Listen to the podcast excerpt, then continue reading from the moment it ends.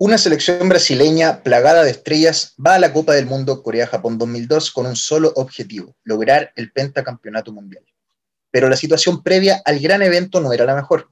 Ronaldo, su máxima figura ofensiva, apenas había tocado un balón en dos años y medio, tras su grave lesión a la rodilla, y Brasil se había clasificado con lo justo a la Copa del Mundo, despertando algunas dudas.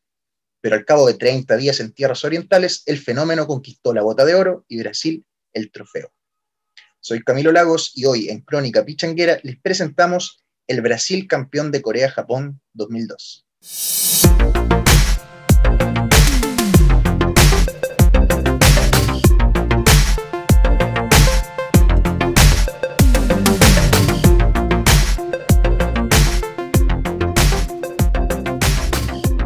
Para ello me encuentro junto a Benjamín Acuña y David Tralma, con quienes hablaremos sobre este verdadero equipazo que logró el pentacampeonato del mundo.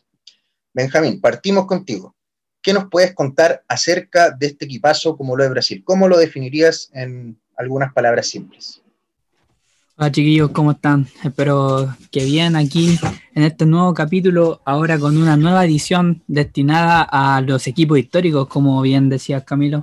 Y empezamos con este Brasil 2002, un Brasil que, que espléndidamente eh, es considerado como uno de los mejores de la historia, el Brasil que obtuvo el pentacampeonato. Eh, así que impresionante, muy contento de poder hablar de este equipazo del fútbol mundial y Ahí vamos a analizar todos los detalles de su campaña, sus jugadores y sus formaciones utilizadas.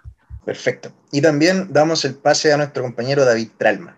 ¿Cómo estás, David? ¿Y qué nos puedes decir sobre este Brasil del 2002? Em, si tuviera que decir algo, definir a este Brasil en unas cuantas palabras, vendría siendo individualidades potentes. Eh, individualidades muy potentes para aquel, para aquel año, como las que tenía Argentina, como las que tenían otros equipos que ya vamos a entrar a conversar también. Eh, y estas individualidades que también vamos a entrar un poquito más adelante a hablar sobre ellas. No les quiero hacer spoilers, así que eso por mi parte. Bien, como, como ustedes decían, individualidades potentes. Eh, sabemos que hubo una clasificación difícil de por medio. Si bien fue tercero en, en la clasificación de Conmebol, por puntaje quedó un poco peligrando su participación en, la Copa y despertaba ciertas dudas. Ahora, ustedes dirán, eh, un, Brasil como este iba como candidato a la Copa del Mundo? En su opinión, con estos antecedentes, ¿lo veían alzando el trofeo o habían otro equipo en ese año que quizás podían hacerse con la Copa más fácilmente, digamos? Si, me, si tuviera que decir algún candidato para aquel año, me pongo en contexto, y al de Francia, por ejemplo, venía a salir campeona del mundo en el 1998, eh, si bien es cierto, se jugó en Francia, pero aún así es un logro bien importante. Y también venía de ganar la Eurocopa del 2000 con un gol a último minuto, el gol de oro, perdón, eh, de David Trezeguet en aquella prórroga de la Eurocopa de Holanda del 2000. Y también estaba por otra parte su contraparte argentina, eh, o, su, sea, su contraparte latinoamericana, que se potenciaba en la Argentina de Marcelo Bielsa, que era un fútbol bastante vistoso para la vista, eh, era un fútbol bastante innovador, era un, le gustaba a la gente ver a la Argentina. Recuerdo ese partido contra Chile en donde juegan solamente con el ratón Ayala atrás en el fondo, por las eliminatorias para el Mundial de, Corea-Japón 2002. para mí Argentina y Francia serían los candidatos, si me pongo en contexto, eh, en aquellos tiempos, eh, para este Mundial de Corea-Japón 2002. ¿Y en tu caso, Benjamín? Bueno, primero destacar que este mundial fue el primero realizado en Asia, entonces era algo muy, muy esperado por la gente oriental más que nada, y que, y claro, entre los, los favoritos yo creo que Brasil se encontraba, o sea, bueno, Brasil siempre es un candidato a llevarse el mundial, yo creo, eh, debido a, las individualidades, como decía David, que mantenía Brasil en ese momento. Eh, llegaba con Roberto Carlos, que había ganado la Champions League con el Real Madrid. Eh, tenía Cafú, como había mencionado anteriormente, Rivaldo, que jugaba, era una estrella en el Barcelona. entonces creo que Brasil siempre es candidato, pero tenía dificultades en cuanto a su estrella, por decirlo así, que era Ronaldo, que venía de dos años sin jugar. Eh, después de esa lesión con el Inter de Milán y que fue un poquito que Scolari incluso lo, lo, lo, tomó en cuenta, lo, incluyó en la nómina, pero no se tenía certeza de sus condiciones físicas. Entonces, creo que tenía esa dificultad y también eh, tenía a otros favoritos que Francia, que también venía con Zidane de ganar la Champions con ese golazo eh, frente al Bayer Leverkusen. Eh, venía Inglaterra, que también tenía a David Beckham o tenía a, Owen. Entonces también tenía muy buenos jugadores. Argentina, como dijo David, España, que también eh, tenía, mantenía varios jugadores, tenía a Xavi por ahí, tenía a Hierro, entonces creo que había, Brasil era uno de los favoritos, pero no el más eh, potente en cuanto a los favoritos. Eh, por mi parte me quedo con Inglaterra y con Francia como, como los favoritos antes del Mundial. Coincidimos entonces, recordemos que seis encuentros perdió Brasil contra seis países, digamos, en el camino hacia Corea, Japón 2002, lo que se convierte en su peor actuación en unas eliminatorias mundialistas. Por lo cual era un elenco que era, fue muy criticado antes de comenzar el Mundial y cayó derrotado frente a Paraguay, frente a Ecuador, Uruguay, Argentina, Bolivia y el recordado partido ante Chile. Eh, recordemos ese Chile que salió último de esas clasificatorias y le ganó 3-0 acá en Santiago. Gran actuación de, de Marcelo Salas. Así que Brasil llegó con necesitando un buen resultado en su partido ante Venezuela, que finalmente ganó por 3-0 y clasificó con lo justo a la cita asiática. Podríamos decir que quizás eran muy buenos jugadores, pero faltaba encontrar ese funcionamiento colectivo. ¿Comparten conmigo? ¿Qué es lo que le faltó a Luis Felipe Scolari en, su, en un principio en el Palmeiras también? Recordemos que Luis Felipe Scolari llega a Palmeiras a mediados de los los 90 y recién en el año 99 se arma un equipazo y logra salir campeón de la Copa Libertadores.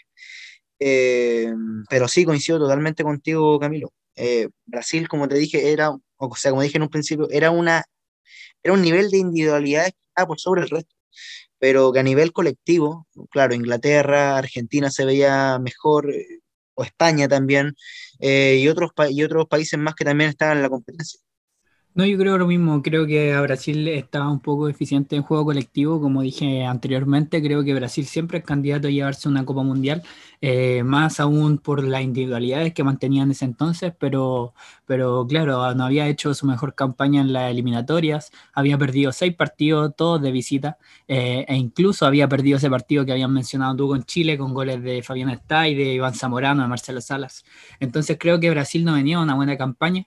Eh, sumándole las, las eh, bajas que había mantenido eh, para, antes de la Copa del Mundo, pero creo que se la supo arreglar y bueno, vamos a conversar más adelante de, la tremenda campaña que se mandó en esa Copa del Mundo. Brasil en ese momento claro, habían estrellas que estaban recién surgiendo, entonces muchos en esos tiempos no veían a Brasil tan favorito. Si bien es cierto, estaba Roberto Carlos, que ya había ganado la, Champions League, estaba Marcos, que estaba consolidado en el Palmeiras, pero jugaba en el Palmeiras, jugaba en el medio local. Era arquero de, un equipo brasileño, no estaba en las grandes ligas europeas, no estaba compitiendo internacionalmente en el viejo continente. También estaba Lucio, sí, estaba Milson, que estaba recién llegado al Lyon, estaba Roque Junior, que no podía encontrar un espacio en, la, en, la once, en el 11 titular del Milan. Estaba Cleverson, que finalmente se quedó con el, posicionamiento ahí en, el medio campo, que jugaba en el Paranaense. Entonces, y Ronaldinho, que recién había llegado al PSG. O sea, que estaba dando unos, unos cuantos lujitos ahí en el PSG. Entonces, habían pocas estrellas consolidadas en esa selección brasileña en comparación con otros planteles. Comparto absolutamente con lo que dices. Eh, era, un, era un plantel bastante mm, eh, diverso, podemos decir.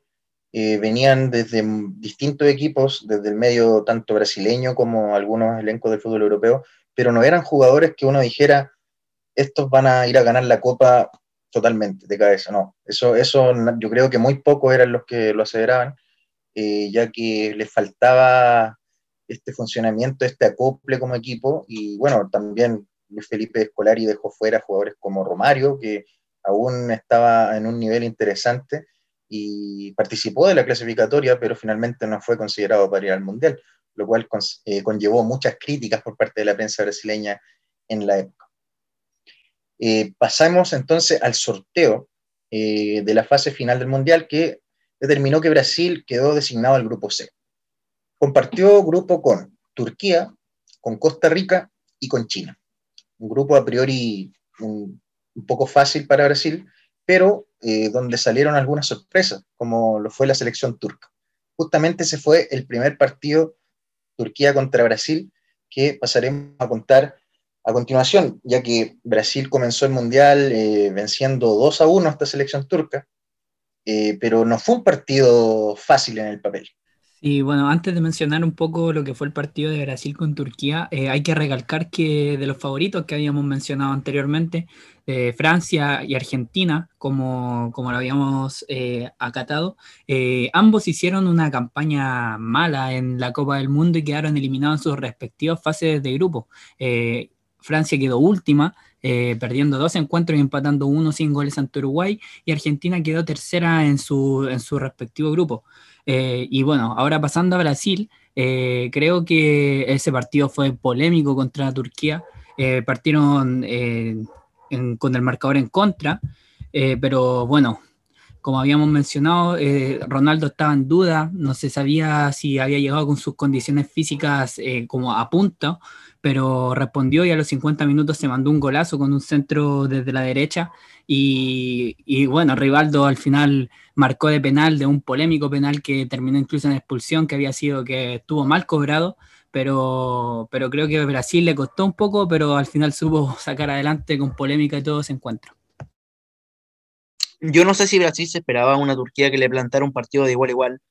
Eh, una Turquía que venía con la base del plantel turco, venía siendo la del Galatasaray que ganó la Europa League del año 2000 y que después ganó la Recopa Europea del año 2000 al Real Madrid, que había gente campeón de la Champions en ese año, eh, y que como mencioné se plantó de igual a igual, con un Hassan Sass que literalmente de esta actuación, con esta actuación le llevarían las ofertas después, y él toda la rechazó y finalmente terminó jugando prácticamente toda su vida en el Galatasaray, pero que gracias a este certamen, a esta actuación, logró ganar la bota de bronce, eh, salió el tercer mejor jugador del torneo, y había varios jugadores de buena calidad en Turquía, de hecho, eh, Rekber, el arquero turco, tapó mucho ese partido, tapó mucho, y en ese momento yo creo que Brasil se sorprendió, porque Turquía, como dije, eh, se plantó cara a cara con Brasil, y, y ahí está el resultado.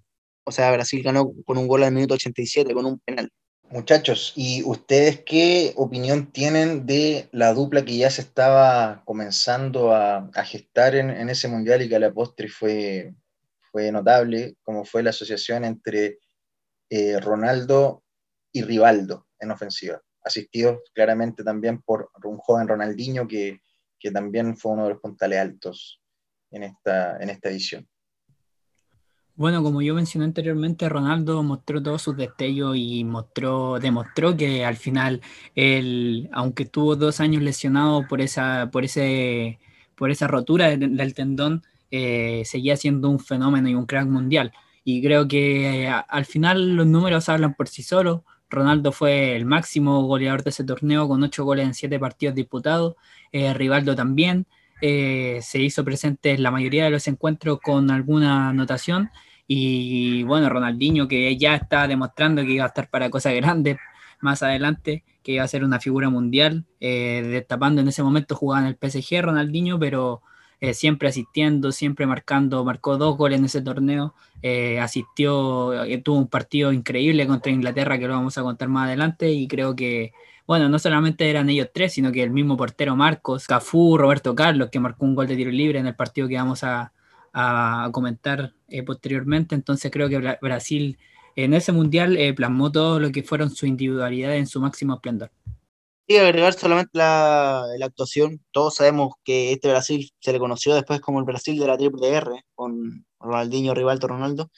Eh, Rivaldo anotó cinco goles para complementar lo que dijo el Benja, Ronaldo 8, realizaron un total de 13, no, no, tengo la cifra exacta entre cuánto marcó Ronaldinho, eh, pero no hay nada que agregar, ya está todo listo sobre ese tridente o sobre esa dupla en ataque brasileña que más encima era, era bastante dinámica porque uno podía ver a Rivaldo por la derecha, a Ronaldinho por la izquierda, después veía a Ronaldinho por el centro, por la derecha, después veía a Rivaldo haciendo diagonales desde la izquierda o cayendo desde la izquierda como le gustaba hacerlo a él de, en sus mejores tiempos en el Barcelona entonces, eh, no tengo mucho que agregar sobre, este, sobre, sobre esa dupla y sobre ese tridente en realidad.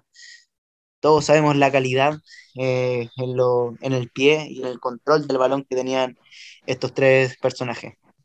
Imagínate que tú estabas mencionando eh, que entre Ronaldinho y Rivaldo anotaron 13 goles en total en ese mundial y Brasil anotó 16 goles en total. O sea que. Y Ronaldinho hizo dos más de los 16 goles fueron 13 eh, provenientes de Ronaldo, de Rivaldo, eh, dos más de Ronaldinho y el, el que falta eh, lo convirtió Roberto Carlos en el partido contra el China. Entonces, increíble la efectividad goleadora que tenían los hombres ahí, los tres, los tres atacantes de Brasil en ese entonces. Y bien, siguiendo entonces con la campaña mundialista, vinieron dos grandes goleadas. Brasil 4, China 0 y Costa Rica 2, Brasil 5 eh, en su opinión, ¿aquí ustedes creen que Brasil la tuvo un poco más fácil en el papel o bien sacaron esta chapa de candidato que después le ayudó para lo que vendría? Eh, contra China yo, claro, yo creo que era el partido más predecible en cuanto al resultado, con Costa Rica no, porque habiendo obtenido ya y certificado la clasificación con seis puntos a la siguiente fase, eh, Brasil salió con un equipo mixto entre titulares y suplentes y aún así le marcó cinco puntos a un Costa Rica que venía jugando de buena manera. Eh, de hasta, hasta la última fecha quedó viva e incluso obtuvo los mismos puntos que Turquía que avanzó a la siguiente ronda. Ambos eh, quedaron con cuatro, pero Turquía tuvo mayor diferencia de gol eh, con dos positivos y Costa Rica con uno negativo, que fue producto de la goleada que le propinó Brasil.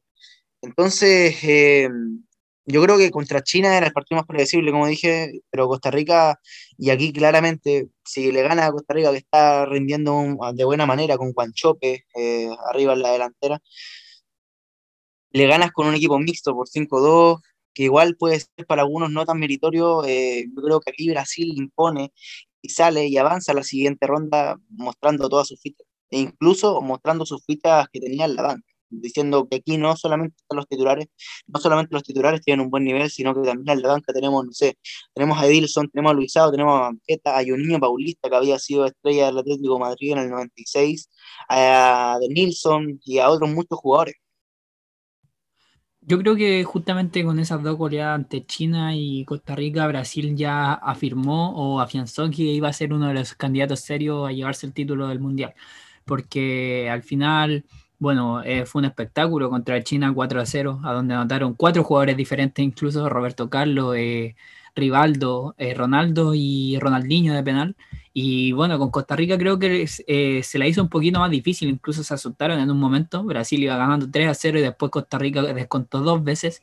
pero bueno, se, ahí se demostró la magia que tenía Brasil y y la, categoría que tenían sus jugadores, por ejemplo, cuando Emilson marca ese gol de media chilena o Ronaldo marcando dos goles en tres minutos.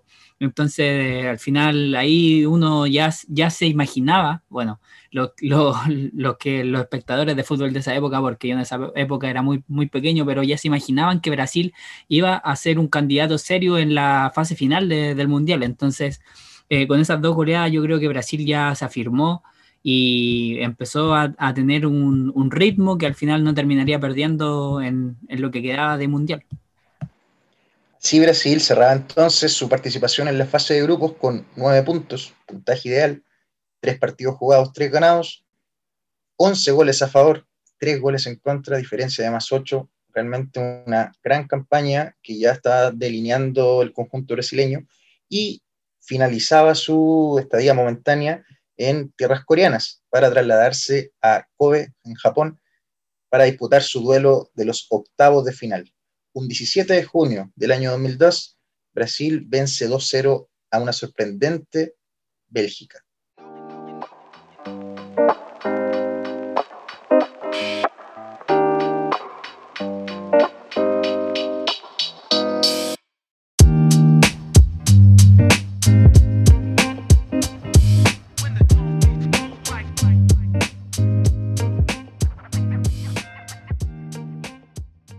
Yo creo que ese partido no hay mucho que decir, o sea, eh, los jugadores, los mismos jugadores brasileños eh, concuerdan o llegaron a un consenso de que ese fue el partido más difícil del Mundial.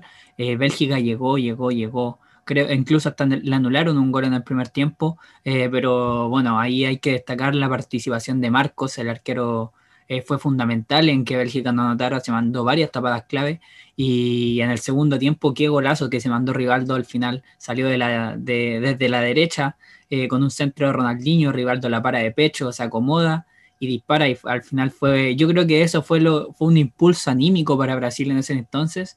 Eh, y bueno, al final anotando la guinda de la torta Ronaldo cuando faltaban tres minutos, creo que fue un partido difícil, pero donde Brasil demostró que eh, toda su categoría y toda su efectividad en cuanto a sus delanteros.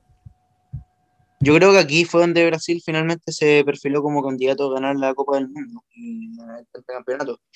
¿Y por qué lo digo? Porque Bélgica era estaba teniendo un muy buen nivel, o sea, igual clasificó segunda en su grupo detrás de Japón, que era local, y estaba comandada por un Mark Wilmot, eh, que, había, que a fines de los 90 había ganado la Europa League con el Schalke 04, algo que no es menor, de hecho es la única copa eh, a nivel continental que tiene el Schalke 04 eh, y, Mark Wilmot era un jugadorazo, sencillamente, que podía jugar de punta, podía jugar por las bandas, por ambas bandas, y también podía jugar por detrás, que en este partido fue en donde jugó, eh, por detrás del punta, de defensa, eh, jugó de 10. Entonces ahí, ahí uno puede ver que Brasil, como dijo el Benja, recibió un envío anímico y ya se perfiló a jugar los cuartos de final, en donde muchos analistas de aquella época mencionaron que vendría siendo la final anticipada, que era Inglaterra de Owen, que en ese momento era actual balón de oro y de Beckham, eh, contra la Brasil que, de las tres guerras que venía a eliminar a Bélgica. Sí, y ahí hay que destacar que, eh, bueno, en ese partidazo que se mandó la Inglaterra de Owen contra Brasil, eh, Brasil llegó como, como la escuadra que más goles había anotado hasta ese entonces. Había anotado 13 goles en ese entonces Brasil, 11 en fase de grupo, más los dos que era anotado Bélgica.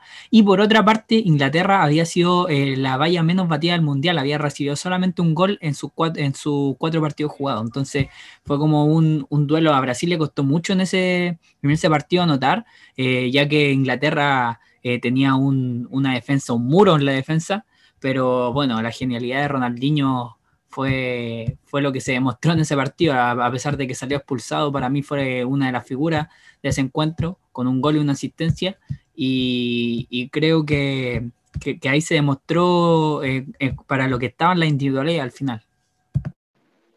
Sí, justamente como bien decían, los cuartos de final, Brasil vence a Inglaterra, una Inglaterra que venía ya de dejar en el camino a la selección argentina, una de las grandes decepciones de ese mundial, que seguro hablaremos en su momento en, este espacio, y eh, venía de despachar 3-0 a Dinamarca sin complicaciones en los octavos de final.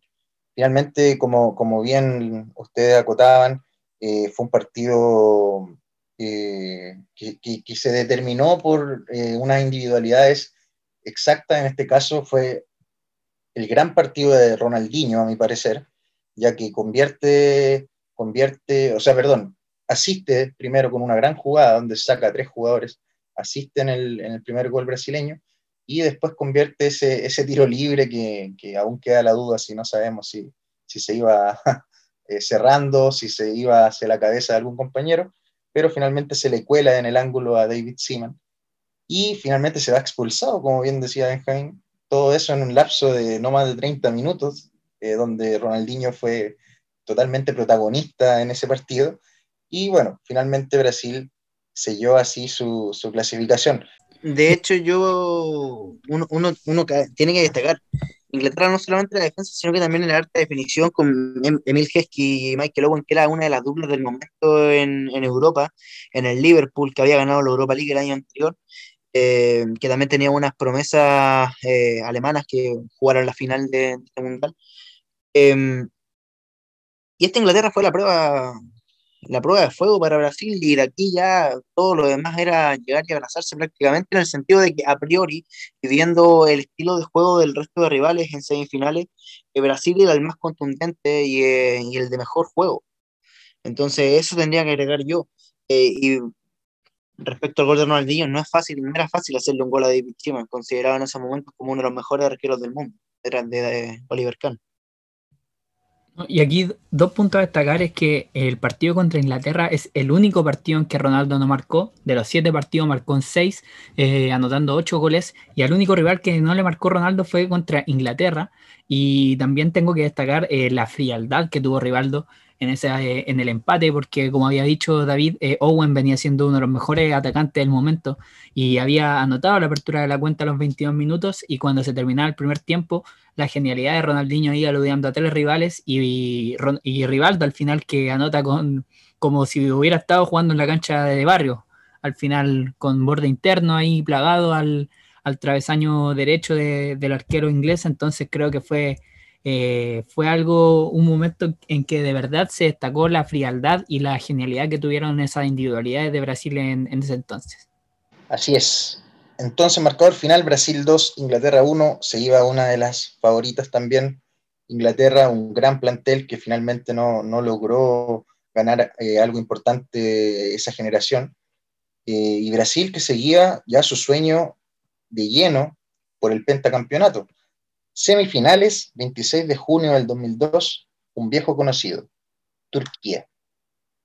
Tuvieron que enfrentar a la expulsión de Ronaldinho, la suspensión de este partido de parte del crack brasileño, y entró Edilson, eh, un futbolista de clase eh, se podría decir que mundial a pesar de jugar en el medio local, jugaba en el Flamengo en el 2002, pero a nivel mundial, ¿por qué? Porque fue uno de los primeros ganadores del, del Mundial de Clubes del 2000 con el Corinthians y fue el genio y figura, por eso se podría decir que igual era un suplente de calidad para, para Ronaldinho, si bien es cierto no era Ronaldinho, pero sí era un muy buen jugador, eh, a pesar de haber salido reemplazado después.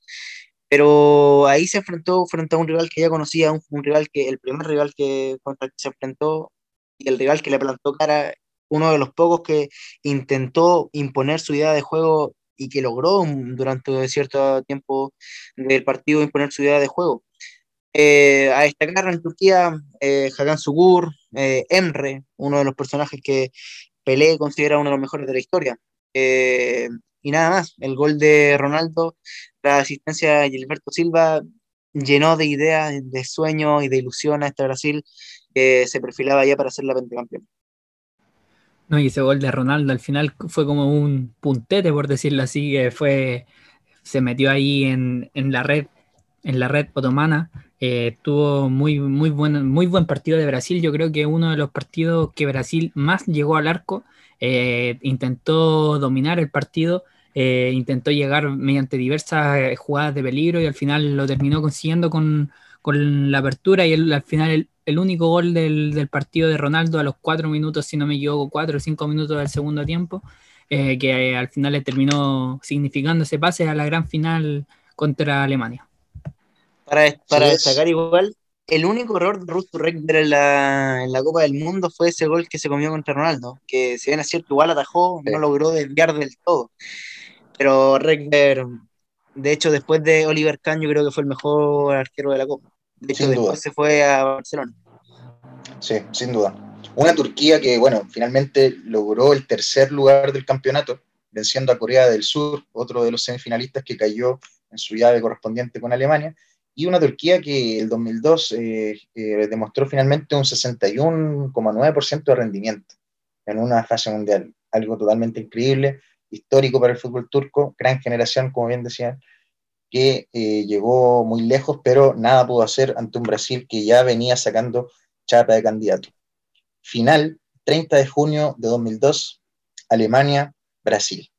El tema importante acá y el por donde pasa, yo creo, la imposición del juego brasileño por sobre la del alemán, es la, es la suspensión de Michael Ballack para la final uno de los mejores jugadores del momento, candidato a ser balón de oro aquel año tras la gran campaña con el Bayern Leverkusen, con el que llegó y el que, con, el que comandó eh, hacia la final de la UEFA Champions League que perdieron contra el Real Madrid. Eh, que para frenar un ataque o un contragolpe surcoreano en la semifinal que mencionó el Camilo, eh, tuvo que bajar y hacer una falta táctica, con el cual se ganó una amarilla que lo dejó inhabilitado para poder jugar la final del Mundial ahí empieza toda la idea del juego brasileño, ahí se reordena el esquema con el cual van a salir a atacar, eh, y ahí también tenemos que mencionar que esta Alemania era la base más que nada del Bayern Múnich, campeón de la Champions en el 2001, del Liverpool, campeón de la Europa League el mismo año, y del Dortmund, que había ganado la Europa League el 2002, el mismo año, unos meses antes. Claro, al final esta Alemania había sido la base del, del Bayern Múnich, como habían mencionado, eh, que había ganado la Champions League, incluso con su portero, Oliver Kahn. Eh, y este partido igual era atractivo porque se enfrentaba justamente a este arquero que había sido el mejor arquero de toda la temporada, de todo el Mundial, eh, con el mejor atacante del Mundial, que en ese momento era Ronaldo. Entonces fue una bonita disputa, incluso la primera llegada del partido fue un pase ahí filtrado de Ronaldinho que Ronaldo conectó y que casi se mete en la portería alemana. Luego, al finalizar el primer tiempo, incluso Kahn también le tapa otra, otra jugada a Ronaldo, entonces había armado un muy, buen duelo. Y, Alemania también, eh, jugando su partido, tuvieron un travesaño cada uno, pero al final fue, yo si, si tendría que describir el partido en una palabra, yo lo describiría como en el fenómeno, en el fenómeno que fue Ronaldo, eh, clavando, bueno, el primer gol eh, nace a través de una recuperación, que fue un remate de Rivaldo que le queda el rebote a Ronaldo eh, para marcar el primer, el primer tanto del partido y en el segundo gol que de verdad fue, eh, a, mi, a mi juicio, fue un gol hermoso que Rivaldo deja pasar y Ronaldo controlando el balón con un control orientado y metiendo así como, como había dicho anteriormente que Rivaldo había metido el gol ante Inglaterra jugando como en la cancha de su barrio, lo mismo para Ronaldo que que al final la terminó clavando en el travesaño izquierdo de Oliver Kahn. Sí, aquí tengo anotado que 170 partidos disputados en los mundiales sumaban entre Brasil y entre Alemania, antes de la final del 2002. Y curiosamente nunca se habían enfrentado entre sí, previo, previo a este partido. Así que era un duelo inédito y bueno, que, que se definió por dos jugadas puntuales, puntuales digo, eh, donde lamentablemente Oliver Kahn fueron los únicos grandes errores que cometió en toda la Copa. Recordemos que salió elegido eh, guante de oro. Eh, también fue sin duda uno de los mejores jugadores que, se mostró en la, edición mundial de ese año. Pero bueno, así es el fútbol y Oliver Kahn lamentablemente eh, sucumbió ante el poderío brasileño, ante un Ronaldo goleador, estaba donde tenía que estar, yo creo que si estaba un, un pasito al lado en, en, esos rebotes, ya Oliver Kahn atajaba el, el, disparo que, que hacía el fenómeno. Así que bueno, finalmente un Brasil que, que pudo alzar su, su pentacampeonato. David, ¿qué, ¿qué, nos tenías que contar? Bueno, hacer el, el, contraste de que en un equipo se suspendía uno y en otro equipo, en el otro equipo volvía otro, que Ronaldinho volvía para jugar la final del Mundial y Balak tenía que perderse dicha actividad por, por la suspensión, por la falta táctica que mencionamos que cometió frente a Sur Corea. Pero yo creo que de todas maneras eh, a Alemania le pegó el basarse mucho en el juego del Bayern Múnich, que jugaba con un 5-2, 1-2, con un 5-3-2 en realidad, eh, muy moldeable. Yo creo que eso le pesó mucho. ¿Por qué? Porque, por ejemplo, metían a Bert Schneider, eh, un, un extremo del Bayern Leverkusen, lo metían como carrilero, y eso le pesaba mucho a la hora de tener que devolverse para marcar. Lo mismo Christian Siege, que lo hacía por banda izquierda, que hacía, cumplía el mismo rol que Schneider en el Leverkusen, pero sí lo cumplía en el Liverpool, campeón de Europa, y que posteriormente lo cumplía en el Tottenham, para el año 2002. Entonces, en ese sentido, Metzelder eh, del Dortmund y Ramelow del Bayer Leverkusen tenían que jugar mucho más, ya que eran futbolistas, Siege y Schneider, que no estaban muy acostumbrados a la posición de carrilero. Eh, pero de todas maneras, para mí Brasil gana el Mundial eh, cuando elimina a Inglaterra en cuartos de final.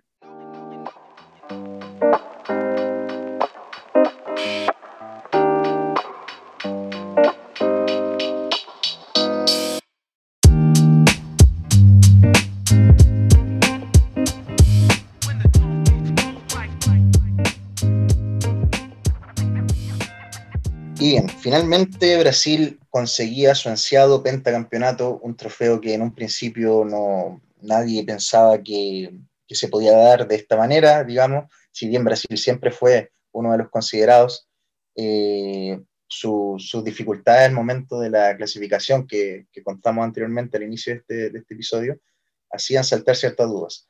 Por otro lado, eh, lo, encontraron ese fiato en su juego colectivo y se impusieron de muy buena manera, siendo, yo creo que opinión de todos, eh, un, un, equipo no glamoroso en su juego, pero tremendamente efectivo y con mucha jerarquía en cada una de sus líneas.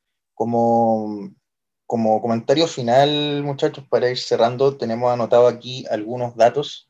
Por ejemplo, eh, el hombre récord que es Cafú, porque jugó tres finales mundialistas y es el único jugador que lo ha hecho hasta el momento en la historia.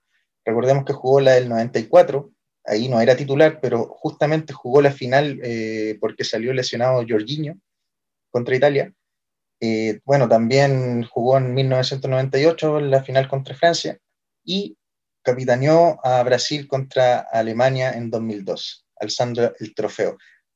Eh, así como rapidito, ¿qué, ¿qué, opiniones tienen de Cafú? Claramente un, cualquiera le gustaría tener ese récord, un lateral derecho histórico.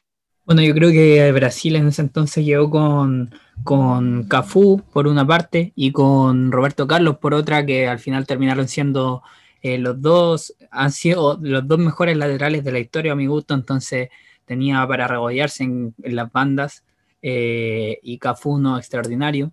Eh, jugó, jugó un mundial muy, muy, muy bien, bien ordenado tácticamente y al final terminó levantando ese trofeo como como mencionabas Camilo, así que creo que a mi gusto fueron, son los dos mejores laterales de la historia en sus respectivas bandas y cumplieron muy bien el rol que implantaron en ese mundial.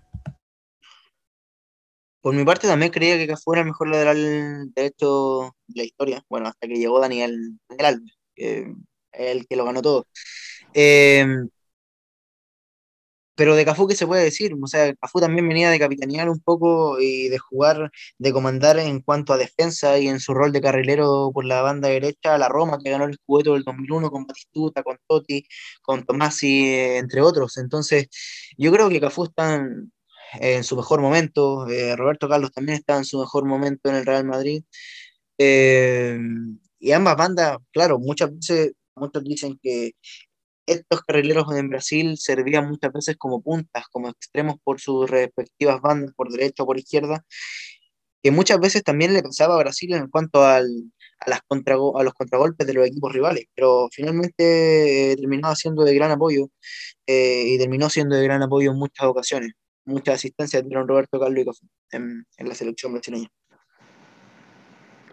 Lo comentábamos también antes de, de iniciar el, el episodio, eh, una anécdota que ocurrió con Ricardinho, que de vacaciones estaba en Curitiba y oyó que existía una posibilidad de que mandasen a casa al, capitán brasileño de ese entonces, que era Emerson, pero Ricardinho nunca había sido convocado por, por Felipao, por Escolari. A último momento le suena su teléfono, tomó el primer avión que encontró, pasó por escala eh, por Estados Unidos, llegó a Japón fue directo al consulado brasileño, le consiguieron un permiso especial para renovar su pasaporte que había caducado y Ricardinho se integró a la concentración brasileña un día antes de empezar el Mundial en Corea. Una locura. Algo para comentar más que nada es que Emerson se lesionó de una de las peores maneras posibles. Emerson está, estaba en el entrenamiento y Emerson se puso de arquero. Se, le ocurrió la ingeniosa idea de instalarse como, como portero de dicho entrenamiento y ahí en esa posición se lesionó.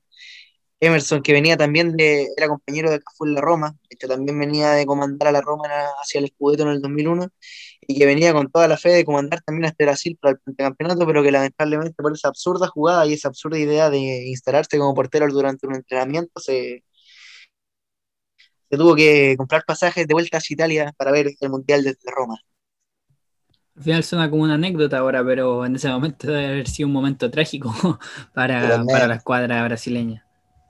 De hecho, ahí es donde Brasil entra con, con, preocupaciones, porque Emerson era un fijo junto con Gilberto Silva en el mediocampo brasileño y, eh, y comenzó la Copa teniendo que improvisar a un niño paulista, que era un volante de creación, eh, como un volante mixto, retrasándolo, incluso tirándolo más de volante de corte, que era el rol que cumplía en ese momento Emerson.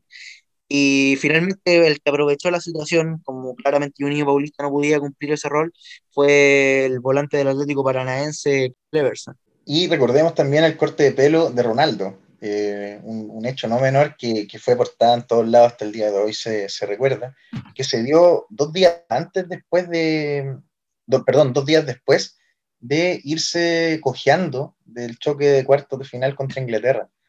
Eh, Ronaldo contó luego que tuvo la idea de pedirle a Dida, arquero brasileño que no fue titular por, en desmedro de Marcos, pero que posteriormente sí eh, sería parte de, los once titulares, había que, que le rapase la cabeza, exceptuando eh, el, el, semicírculo en la frente. Y después todo el mundo, ¿qué fue lo que hizo? Ya no insistieron con la lesión, ya no insistían en que había estado muchos años de baja jugando eh, y tampoco cuestionando si estaría o no en la semifinal. Lo único que hicieron fue hablar de su corte de pelo, lo cual finalmente le sirvió a Ronaldo, dijo, para, para entrar concentrado en esos partidos finales ante, ante Alemania. Incluso ahora Ronaldo habló hace una semana, pidió perdón a todas las, las, madres por ese corte de pelo, ya que incitó a varios jóvenes a tener el mismo look, por decirlo así, en Totalmente. ese entonces. Fue un, un, corte de pelo icónico para la época y, y muy, muy comentado. Un travieso, ¿no? Un travieso. Bien, muchachos, palabras al cierre. No, eh, ¿qué puedo agregar? Este Brasil, como mencioné en un principio, um, se basaba en cuanto a las individualidades. Eh, tenía individualidades muy potentes, muchas de ellas estaban recién naciendo, recién saliendo, mostrándose a la luz del fútbol mundial, como Ronaldinho, que estaba en el Paris Saint Germain, como algunas figuras que ya mencionamos también, y también tenía otras consolidadas como Cafú, Roberto Carlos, Marcos, el mismo Ronaldo que venía saliendo de una lesión, Rivaldo, entre otros. Entonces, eh, en este momento, si bien es cierto, probablemente si hubiera estado en aquella época, yo hubiera apoyado, sé, Inglaterra, por su juego tan eh, pragmático, que a mí me, me, encantaba, porque yo vi la campaña de Inglaterra también. Eh, les recomiendo una página Footballia, ahí están todos los partidos del Mundial del 2002. Eh, pero fuera de eso, ganó el mejor de los que estaban los cuatro, entre los cuatro semifinalistas. Benjamín, palabras al cierre. Eh, no, no hay, no hay mucho más que agregar de lo que mencionaba David. Eh, Brasil, bueno, fue demostrando poco a poco en su campaña eh, que era un candidato serio llevarse el título, lo que al final se terminó efectuando. Y agradecer más que nada por, por recordar este momento, por rec recordar este equipo, que no va a ser el único con este nuevo formato que estamos adquiriendo, sino que se vienen más equipos, se viene se viene Boca de Bianchi, el Arsenal de 2004, incluso en el ámbito nacional, por decirlo así, la U de 2011, que muchos lo esperan. Así que muy contento por, por realizar este nuevo proyecto y por empezar con este lindo equipo que fue Brasil de ese año 2002. Bien, pueden seguirnos entonces a nuestros auditores en nuestro Instagram, arroba laucheros, y enterarse del acontecer del fútbol chileno internacional y además de este nuevo espacio donde iremos produciendo podcasts donde hablaremos sobre equipos históricos, sobre planteles épicos y demás. Soy Camilo Lagos y junto a Benjamín Acuña y David Tralma, esto fue Crónica Pichanguera. Hasta la próxima.